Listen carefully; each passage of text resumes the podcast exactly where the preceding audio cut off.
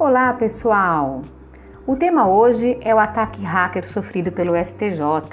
Nas últimas semanas, as notícias do ataque hacker nos sistemas de segurança do STJ caíram na mídia como uma bomba. Afinal, em tempos de divulgação da entrada em vigor da LGPD, uma das principais cortes do nosso país é vítima de um vazamento por ataque de hackers. O STJ hoje possui, em média, 250 mil recursos para julgamento Imaginem só o tamanho do problema.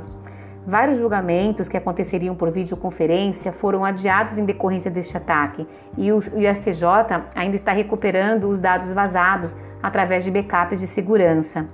Além de tudo isso, há o risco de que o hacker tenha conseguido fazer cópia dos dados dos milhares de servidores do tribunal. A falha de segurança no STJ é certamente um dos incidentes mais graves envolvendo o setor público no Brasil.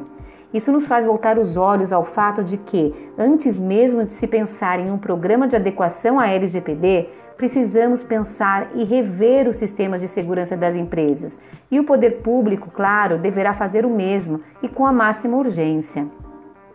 Isso implica em investimentos pesados, em alta tecnologia, em inovação, mas sem esta mudança, não se poderá incutir na cultura das empresas brasileiras, sejam elas públicas ou privadas, a ideia da necessidade de se observar os direitos dos titulares de dados, que são as pessoas físicas que estão no centro da lei. Então, vamos aguardar que o STJ, os tribunais brasileiros e todas as empresas públicas atentem a esse fato, a essa falha na segurança dos seus processos e façam investimentos nesse sentido.